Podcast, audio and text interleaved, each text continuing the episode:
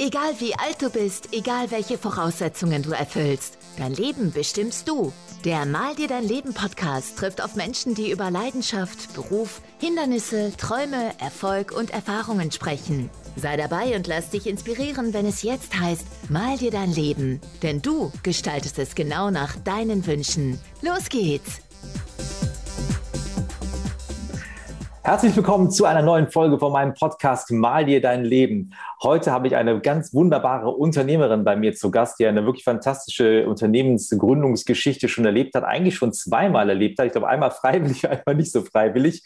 Warum genau wird sie uns gleich alles selber erzählen? Ich begrüße dich erstmal ganz herzlich bei mir, Aline Liebig. Herzlich willkommen. Schön, dass du da bist. Hi Martin, danke, dass ich da sein darf. Ich danke dir. Du bist total busy, weil du hast ein super tolles Online-Business dir aufgebaut. Und ich habe jetzt gerade eben noch im Vorgespräch schon erfahren, du bist gerade in der finalen Fertigstellung von einem Buch. Von daher viele Projekte. Aber vielleicht einmal ganz kurz für unsere Zuhörer und Zuschauer an der Stelle. Was machst du heute? Du hast das äh, Unternehmen Online Event Boxen gegründet. Vielleicht einfach mal zwei, drei Worte dazu, was das ist. Und dann gehen wir gleich mal auf die Geschichte, wie es dazu gekommen ist. Genau, also die Online-Eventbox, die verschickt äh, sozusagen Boxen mit tollen Inhalten, Drinks, Snacks und Spaßartikeln oder Artikeln, die man braucht für das Online-Happening. Das kann Hybrid-Event sein, es kann Online-Event sein und es können auch Live-Event sein. Inzwischen verschicken wir auch Goodie-Boxen, mhm. dass man halt keine Tüte nach Hause nehmen nach einem Event, sondern eine Box direkt nach Hause geschickt bekommt und sich das Tragen spart. Sehr coole Idee. Ich habe ja ähm, deine Idee, ich muss gerade überlegen, Corona kam ja irgendwie so März 2020 und ich glaube, ich habe im April oder Mai meine ersten Online-Boxen bei euch mal bestellt für ein Teammeeting, weil ich ja damals noch angestellt hatte, eine, eine Gruppe im Vertrieb und da habe ich gesagt, Mensch, das ist eine super coole Idee, wir bestellen jetzt mal so eine Afterwork-Party-Box bei euch irgendwie und ich fand das eine, eine super coole Idee und es hat auch allen mega viel Spaß gemacht, weil das war ja auch noch völlig neu zu dem Zeitpunkt, äh, was nach Hause geschickt zu bekommen und wir holen quasi das, was wir sonst vielleicht in der Stadt gemacht hätten, dann zu Hause nach. Ich fand die Idee einfach nur mega. Ähm, das war ja jetzt nicht dein erstes Unternehmen, was du gegründet hast. Und ähm, wir wollen mal so ein bisschen zurückgehen in der, in der Zeit und einmal gucken, wo kommt denn Aline her, bevor wir Online-Eventboxen gegründet hast? Was hast du vorher so gemacht und wie bist du auch in die Selbstständigkeit gekommen? Ja, also ich habe äh, vorher war ich Reiseverkehrskauffrau bei American Express und habe okay. mich dann ähm, habe mich dann, als ich fertig war mit der Ausbildung, gleich noch parallel selbstständig gemacht im Bereich, ähm, im Eventmanagement-Bereich, weil mir das schon immer Spaß gemacht hat. Und ich war mhm. immer schon am Wochenende an der Bar arbeiten, war als Tänzerin tätig. Also habe da immer schon viele Sachen gemacht, die den Eventmarkt bereichert, sozusagen, mhm. als Künstlerin hinter der Bühne, auf der Bühne, ach alles. Und ähm, dann war ganz klar, okay, das macht mir großen Spaß. Und ich hatte einen ganz großen Antrieb und der war, dass ich nicht angestellt sein wollte. Und deswegen habe ich mich damals selbstständig gemacht und habe okay. meine Eventagentur gegründet. Das war jetzt nicht, dass ich gesagt habe, Traumjob Eventagentur, sondern es war Traum in die Selbstständigkeit. Und das war mein Antrieb, mein innerer, um zu sagen, ich mache jetzt eine Eventagentur auf. Okay. Hast du ähm, in deiner Familie auch schon Selbstständige gehabt, dass du das so für dich so klar wusstest oder wodurch ist dieser Wunsch oder der, diese Klarheit entstanden, zu sagen, ich möchte nicht angestellt sein? Das hat sich für mich wie eine Lehre angefühlt, wenn ich, wenn ich äh, gearbeitet habe und danach Feierabend gemacht habe. Irgendwas hat mir gefehlt. Ich brauchte mhm. etwas, was ich für mich mache. Also ich, ich habe das nicht verstanden, für andere zu arbeiten. Ich wollte für mich arbeiten und in meiner Familie gibt es gar keinen Selbstständigen. Ich bin die mhm. Einzige. Meine Schwester ist noch ähm, als Sängerin unterwegs, aber hat einen festen Job. Mhm. Und wie hat deine Familie darauf reagiert? Jetzt kommst du dann an und sagst dann irgendwie, jetzt hast du schön die Ausbildung gemacht, Reiseverkehrsfrau, Frau. MX ist ja auch ein großes Unternehmen. Da würde doch eine, ein besorgtes Elternherz sagen, Mensch, Kind, bleib doch dabei, ist doch was Tolles und Solides. Jetzt machst du dich selbstständig. Wie, wie haben die reagiert? Ja, tatsächlich hast du vollkommen recht. Das habe ich auch ganz oft gehört von anderen, die gegründet haben und wo dann immer gesagt wird, nee, mach das nicht. Aber meine Eltern haben sich um, um mich immer keine bis wenig Sorgen gemacht. Das war schon so, als ich Kind war. Also das war halt eher so, dass ich denen mitgeteilt habe, was ich mache, als dass ich sie gefragt habe, wie sie es finden. Okay. Und da gab es keine, Mensch, mein Kind macht doch erstmal das. Die wussten immer, dass ich meinen Weg gehe und dass sie sich um mich keine Sorgen machen mussten. Würdest du vielleicht rückblickend sogar sagen, du hast so eine Klarheit einfach für dich ausgestrahlt, so eine, die Entscheidung ist gefallen Situation, dass die Eltern wussten, okay, wir können jetzt eh sagen, was sie wollen. Aline macht jetzt ihr Ding, die hat es gefunden, die ist fokussiert. Nee, tatsächlich nicht. Und es hat wahrscheinlich auch noch so einen, so einen kleinen traurigen Nachgeschmack. Ich war tatsächlich der, damals mit Mitte 20 für mich in einer Krise oder mit Anfang 20, dass ich dieses Angestelltenverhältnis, dass mich das sehr unglücklich gemacht hat und dass ich sehr, ja, es war so ein Ding zwischen Burnout und Depression. Auf jeden Fall hat mich das sehr traurig gemacht, dass das für mich keinen Sinn ergeben hat, das so zu machen. Mhm. Und sie gemerkt haben, dass es mir dadurch besser geht, dass ich, ähm, dass ich was gefunden habe, wo ich sage, ach, da möchte ich hingehen. Mhm. Also die haben dieses, äh, diese Wegaufbereitung, die ich da denen gezeigt habe, dieses, hey, schau mal, da will ich jetzt hin, haben sie eher als Hoffnung gesehen, dass es mir halt auch bald besser geht und so war es dann auch. Also es war tatsächlich, okay. dass ich mich verlaufen hatte in dieses ähm, Angestelltenverhältnis, mhm. würde ich jetzt mal sagen, und ich das dann gefunden habe als was Neues, was mir total gut steht. Okay, und du hast ja jetzt schon gesagt, du hast es ja erstmal berufsbegleitend quasi gemacht. Das heißt, du hast ja erstmal deinen normalen Job behalten und hast angefangen, es nebenbei zu machen. Jetzt sich das dann so immer weiter entwickelt, ja, diesen kompletten Cut zu machen. Und äh, du bist ja dann auch der Eventbranche komplett treu geblieben. Was genau hast du alles gemacht dann? Also es hat so angefangen, dass ich tatsächlich mich entschieden habe, okay, ich mache jetzt erstmal Teilzeit. Das hat sich relativ schnell aber entwickelt in Richtung, nee, ich mache das komplett ganz. Wie, zuerst wollte ich, also ein bisschen zurück, zuerst wollte ich eigentlich nur mit meiner Freundin ein Zumba und ein äh, Fitnessstudio machen. Okay. Das war, und da habe ich halt noch nebenbei gearbeitet. Das war dann halt so, okay, ich baue mir nebenbei was auf. Und dann ähm, hat sie sich aber doch nicht getraut. Das ist halt auch nicht jedermanns Sache, so eine Selbstständigkeit mhm. oder ins Unternehmertum reinzugehen. Ne? Das hätte ja auch was geheißen mit Angestellten und allem drum dran. Und da habe ich dann gesagt, okay, ich mache weiter. Ich hatte parallel eine Ausbildung als Eventmanagerin angefangen um halt einfach noch mehr Theorie zu sammeln neben der Praxis. Mhm. Und da hat dann ein Dozent mich gefragt, ob ich nicht für eine Veranstaltung ähm, ihnen helfen könnte. Das war ein Physiotherapeutenverband, die wollten am Postbahnhof feiern, eine große Fete, 700 Personen. Die brauchen noch irgendwie ein paar Tänzer auf der Bühne. Und er wusste ja von der Zeit mit mir in der Schule, dass ich sowas habe. Und dann meinte ich, ja klar. Und dann habe ich mich mit dem am Hackischen Markt getroffen.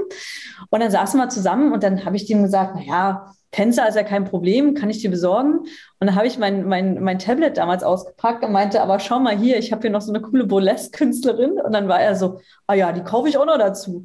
Ja, dann dachte ich mir so, ja, das geht aber einfach. Und dann hat er zu mir gesagt, sag mal, hast du auch Servicekräfte am Start, die ähm, damit arbeiten können? Und ich, ich habe einfach, also es kamen mehrere Fragen, ne? ich habe einfach immer Ja gesagt. Ich hatte gar nichts davon am Start, nichts. Ja. Ich habe ja gerade was ganz anderes gemacht. Ich, ja.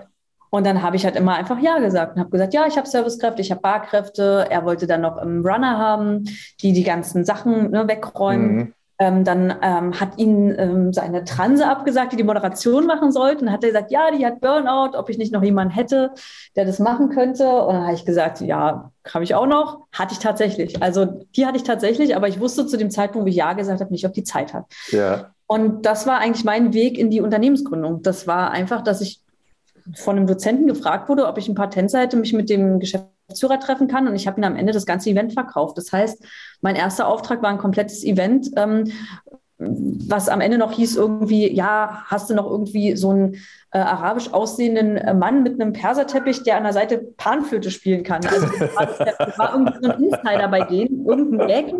Und auch da habe ich dann einfach ja gesagt und den habe ich tatsächlich auch, auch gefunden. Keine Ahnung, von einem Bekannten, einer aus dem Fitnessstudio. Ja. Ich weiß es nicht, aber das war, ähm, ja, 2011 war das und das war halt mein mein erstes Event sozusagen. Und es kam einfach nur, weil ich Ja gesagt habe. Ich habe dann selber in meiner, meiner kleinen 40 Quadratmeter Wohnung mit meiner Freundin, die auch bei American Express gearbeitet hatte zu dem Zeitpunkt und einen Nähkurs gemacht hat, mit der habe ich zusammen Halstücher genäht für die Servicekräfte, damit die alle einheitlich aussehen. Ja. Logo raufgebügelt, was Wahnsinn. ich dann noch gemacht habe. Und die Männer hatte ich gekleidet, komplett schwarz mit weißen Hosenträgern und weißer Fliege, weil es halt einfach schick aussieht. Die Servicekräfte sahen Bombe aus. Und die waren alle von der Deutschen Oper und das habe ich ich habe dann einfach gesucht. Einfach wie, viel, wie viel Zeit hast du gehabt, um das zu organisieren? Also jemand, der jetzt nicht aus der, oder äh, der, da, wow, das ist. Ja, zwei Wochen. Das war einfach ein Schnellschuss und ich war aber so motiviert, das zu machen, weil ja. ich halt einfach gesehen habe, was man da jetzt für einen Umsatz machen kann und äh, das geht ja jetzt in die richtige Richtung. Ne? Das hatte sich gerade zerschlagen mit dem ähm, Zumba und, und, und Fitnessstudio, mhm. Wellnessstudio. Ja, und dann war es halt so, dass ich die Eventagentur aufgebaut hat und nebenbei halt noch selber als Trainerin Zumba und Pilateskurse und Bauch-Expresskurse gegeben habe. Ja. Also ich war, hatte mich parallel weitergebildet zur, zur Trainerin und habe das nebenher gemacht. Also ich war dann komplett selbstständig. Ähm, ja, und dann ging es los. Und so habe ich die Firma gegründet. Das war halt einfach ein paar Lieferanten von denen sind dann zu mir gekommen und haben halt auch für ihre Veranstaltung dann mich gebraucht, um deren Event zu koordinieren und mhm. Lieferanten halt zu besorgen und Servicekräfte. Und das habe ich dann gemacht. Und so ging es los. Das Ganze. Krass. Aber das ist ja, ich meine, du hast ja so viele geile Aspekte jetzt schon in diesen, äh, diesen Ausführungen drin. Auf der einen Seite auch den Mut zu haben. Ich habe das zwar alles noch nicht. So, das klassische, ich will nicht sagen, die typische deutsche Mentalität wäre ja erstmal zu sagen, nee, nee, das geht jetzt erstmal nicht. Da müssen wir jetzt erstmal schön einen Plan machen und erstmal, äh, komm nochmal in drei Monaten wieder, dann gucke ich mal, ob ich das kann. Sondern einfach auch diese Spontanität zu sagen, mache ich einfach. Ich habe gerade zwar noch nichts am Start, aber kriege ich hin. Ich habe das Vertrauen in mich selber ja auch. Und dann auf der anderen Seite zu sagen, ähm, oder was man da aus, sich ja entwickelt hat, aus einem einzigen Kunden, den du gehabt hast, wo du den Mut gehabt hast, diesen Weg zu gehen, bildet sich dann automatisch ja schon fast, muss man sagen, ein, ein weiteres Netzwerk aus neuen Kunden, neuen Interessenten, weil du einmal diesen Mut gehabt hast, diesen Auftrag anzunehmen. Das ist ja, ist, ist ja eine mega Geschichte, die du ja da hast. Ja, das ist tatsächlich, und ich finde es jedes Jahr lustiger, wenn ich es erzähle, weil Ähm, wenn man halt älter wird, dann ist man auch nicht mehr so, so ganz so flexibel wie vielleicht noch mit Mitte, Anfang 20, aber einfach ja. ne, die Mut zu haben, zu sagen, so, das mache ich jetzt einfach, ist natürlich cool, wäre ich auf mein Kind auch stolz, wenn es es mir später mal erzählen würde. Ne? Also ja. Eine, eine, lustige Geschichte, die ich damals aber gar nicht, für mich war es ganz selbstverständlich, das zu machen. Ne? Ich habe es einfach gemacht. Das wird jetzt erst lustig für mich. Ja, oh, klar, jetzt rückblicken, wenn man, wenn jetzt, ich meine jetzt auch aus einer anderen Situation heraus, meine, du hast mittlerweile ein Kind, äh, wo man jetzt sagen würde, okay, würde heute die gleiche Situation kommen, wird man nochmal genauso spontan reagieren und einfach sagen, kriege ich hin und ein paar Nachtschichten wahrscheinlich dranhängen, aber es hat sich ja gelohnt, du hast es ja gemacht. Wie ist es dann für dich weitergegangen? Es kamen Aufträge hinzu, es kamen Kunden hinzu. Wie, wie ist es weitergegangen die nächsten Jahre?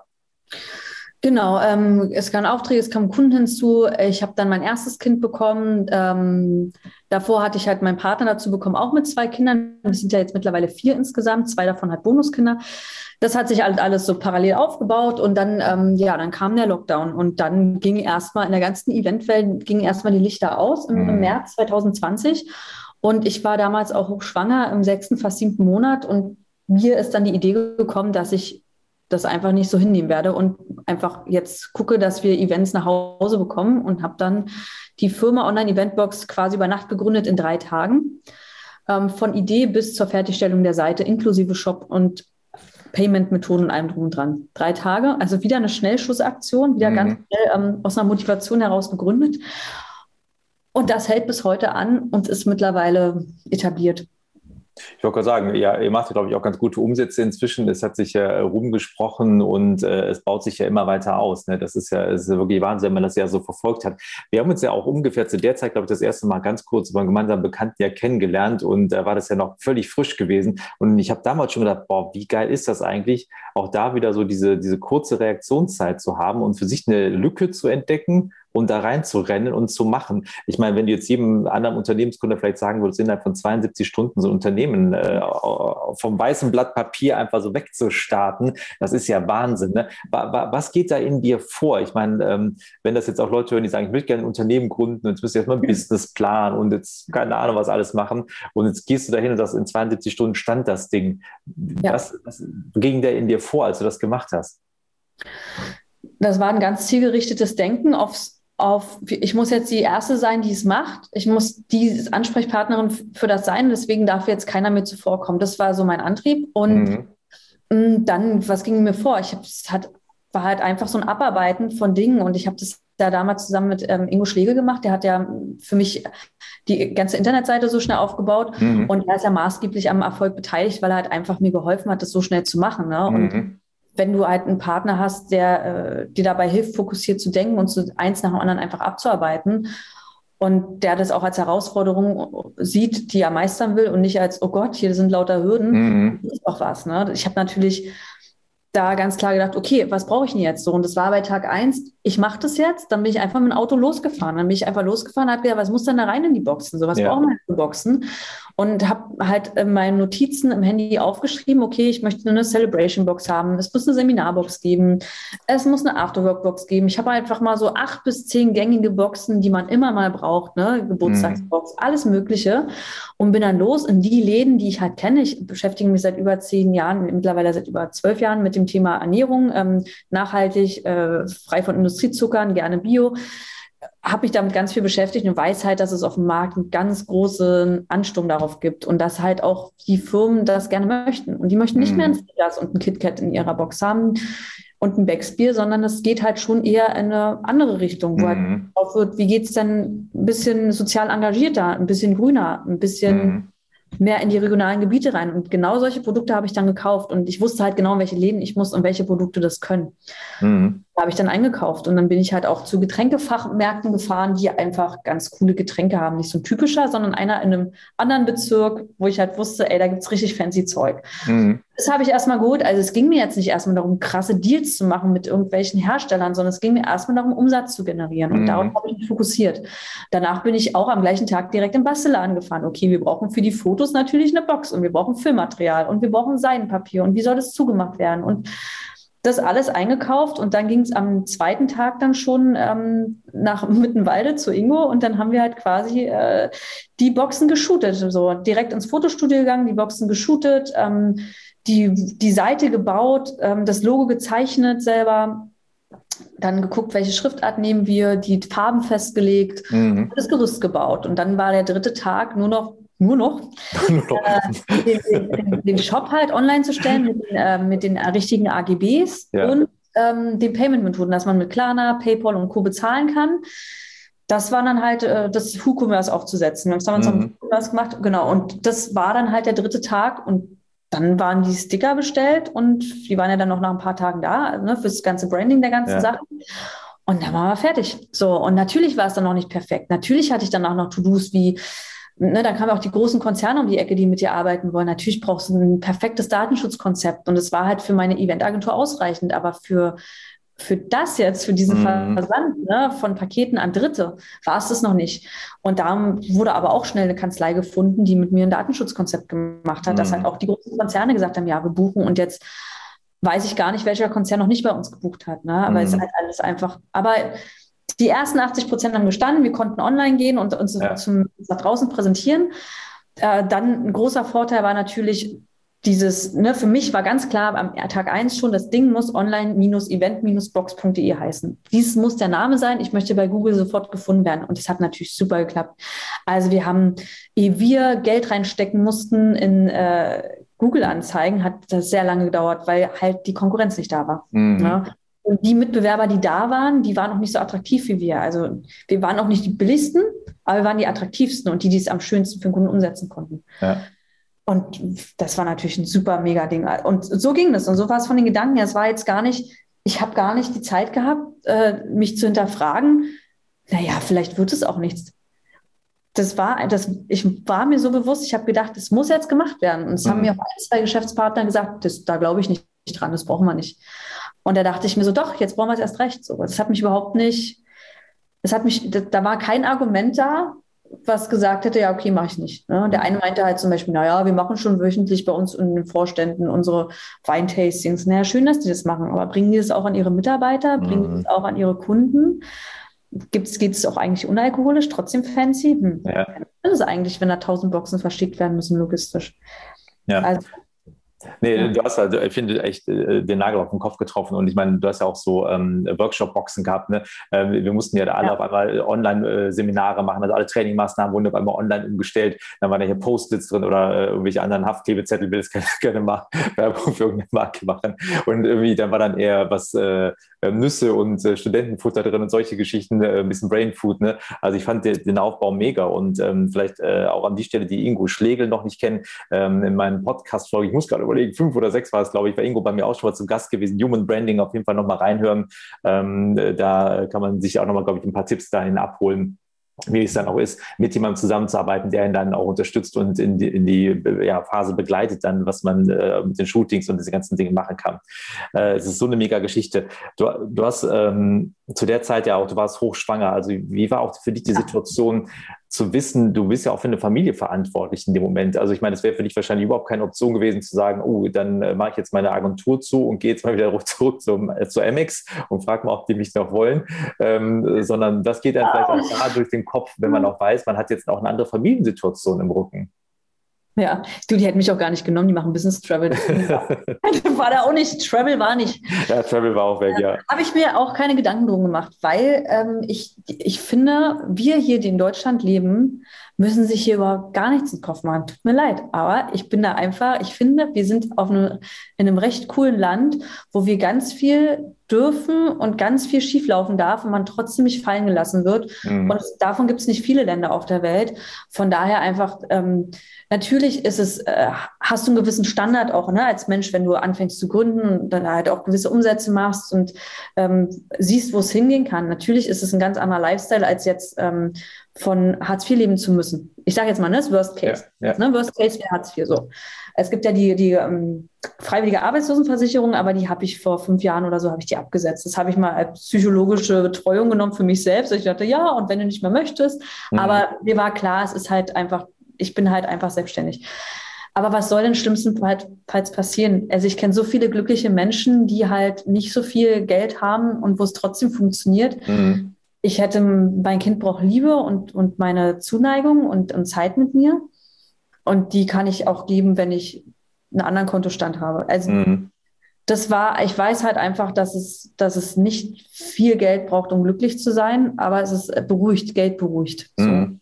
So. Ich finde, ja. ja. Ich finde das ein super Satz, äh, weil du auch sagst, äh, was braucht mein Kind ja auch in der Richtung, ne? Also sich da auch von frei zu machen und dieses Angstdenken, was soll denn schon passieren? Würdest du auch damit einhergehen, dass viele Menschen, glaube ich, viel zu viel ausmalen, was alles passieren könnte und immer diese Angstszenarien sich schüren, anstatt einfach mal sich auf was Neues einzulassen und einfach mal zu machen, anstatt mal positiv zu sagen, was kann denn im positiven Sinne eigentlich passieren, wenn ich das jetzt mache und das wird erfolgreich? Ähm, das ist ja eine völlig andere Denkweise, die du wahrscheinlich als Gründerin und Unternehmerin eigentlich haben musst, schon fast, oder?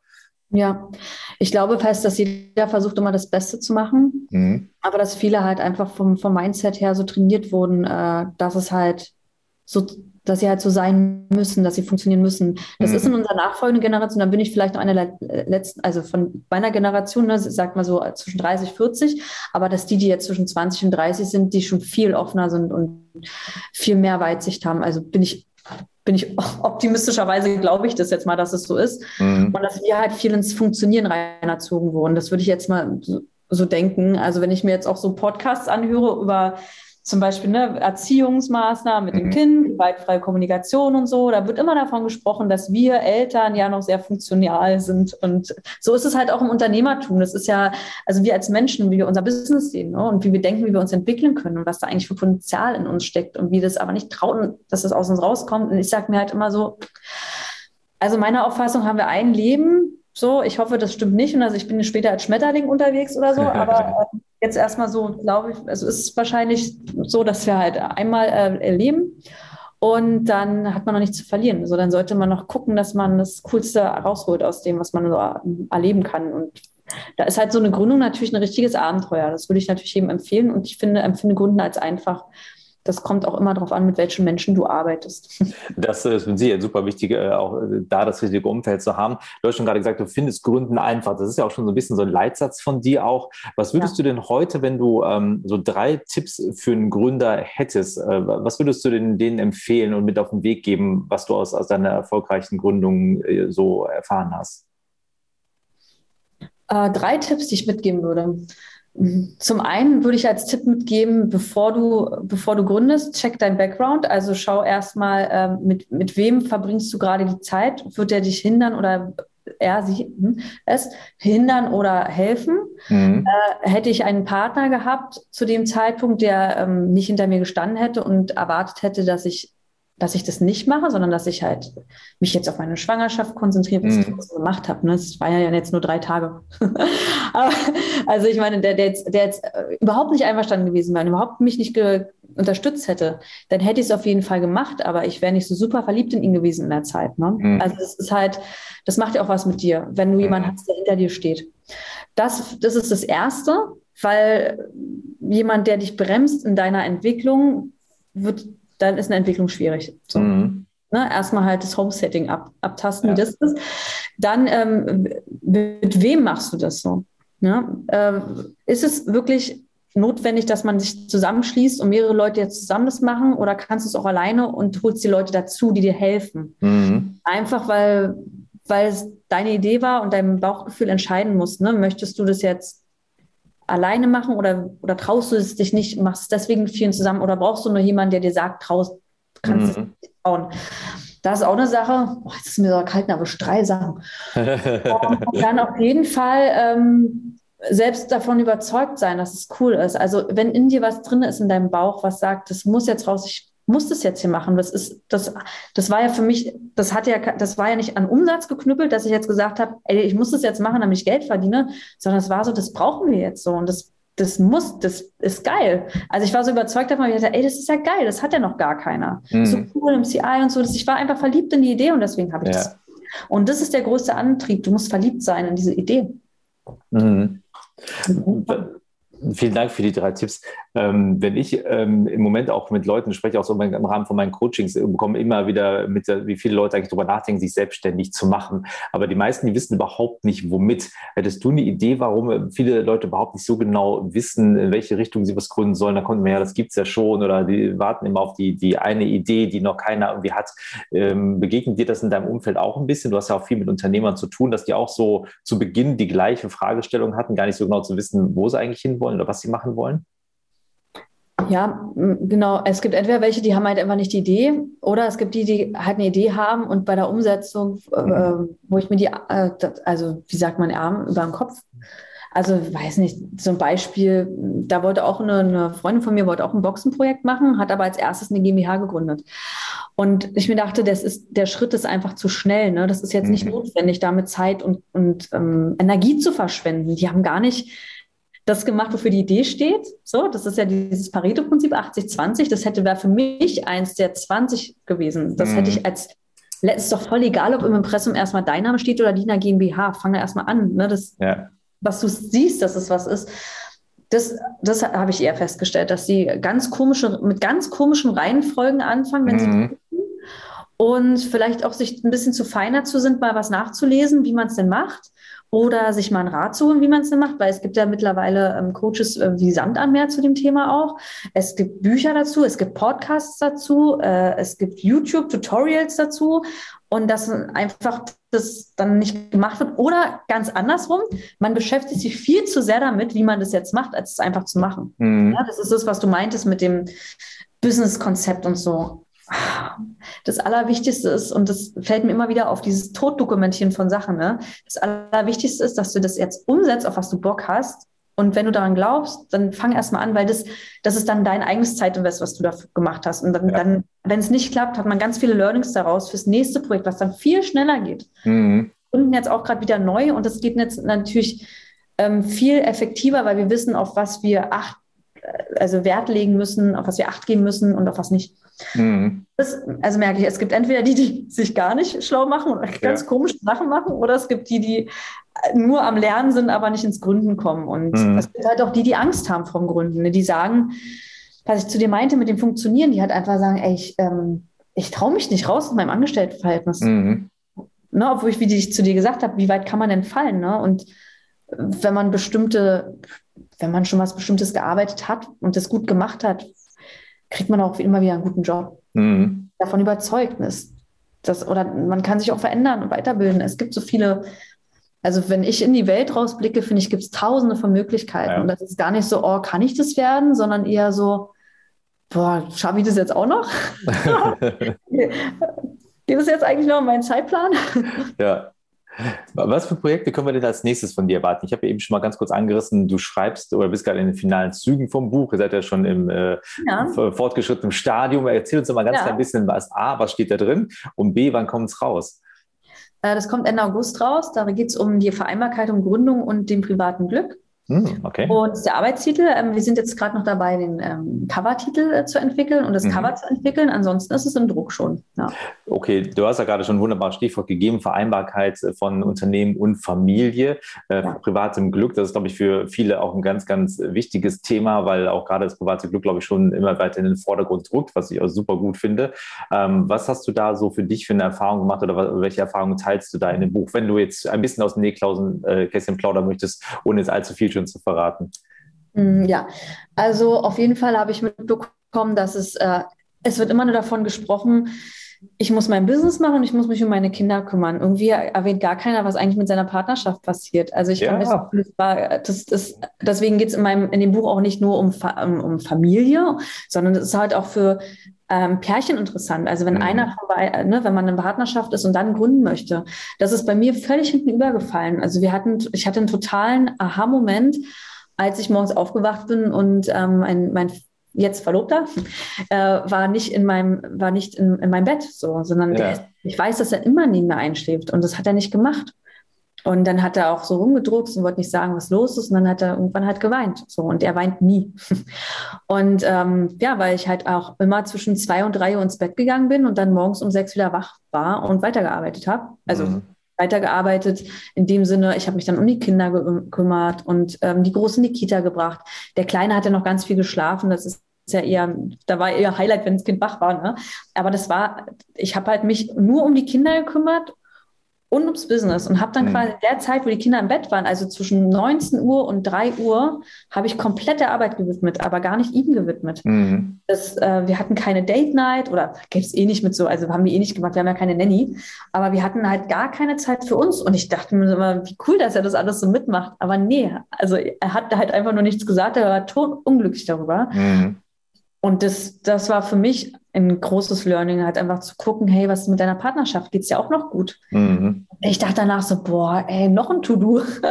aber, aber, es stimmt halt, das ist halt, gehört halt einfach dazu. Ne? Also dann, ja, habe ich mich halt darum gekümmert und habe mir gedacht, ja krass, das wissen alle immer gar nicht, dass ähm, das nicht nur um die Kinder geht, mhm. um es geht auch um dich und deinen Mann oder dich ja. und deine ja, ich finde das mega. Ich glaube, man äh, hat schon genug Fälle, die, wo die Leute sich ja selber vergessen. Also das ist ja auch, ich sag mal, selbst ohne ähm, eigenes Business, schon allein mit, mit Kindern ist es ja oft auch schon so, dass du dich als Mensch selber mal leicht vergessen kannst. Aber auch gerade in der Situation, wie du es gerade schilderst, ich glaube auch, dass äh, zu sagen, wir sind ja auch noch ein Paar, äh, was zusammen ist. Wir sind nicht nur Eltern, wir sind nicht nur Unternehmer, äh, ist, glaube ich, ein riesen, riesengroßer Punkt, den viele gar nicht so auf dem Schirm haben. Also bin sehr gespannt, was du in deinem Buch da für Learnings äh, teilen wirst. Und äh, das Buch Buch kommt im August, glaube ich, raus. Ende August, genau. Ende August, spätestens Anfang September, wenn sich irgendwas verschiebt beim Buch.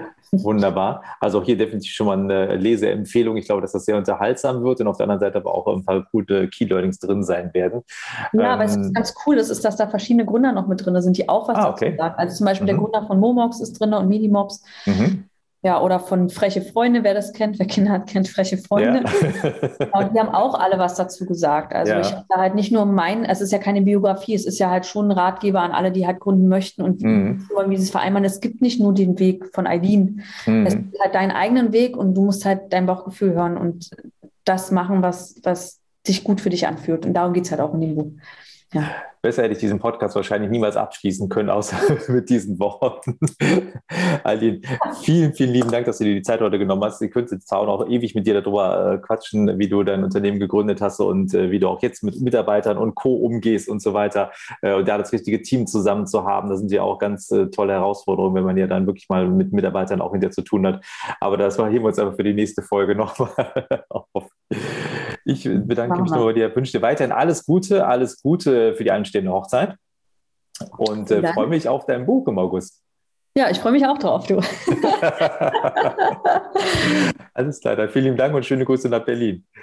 Schöne Grüße auch an dich. Danke. Tschüss.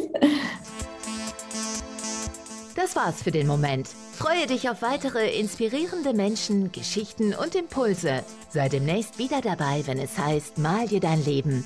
Der Podcast für und von erfolgreichen Menschen.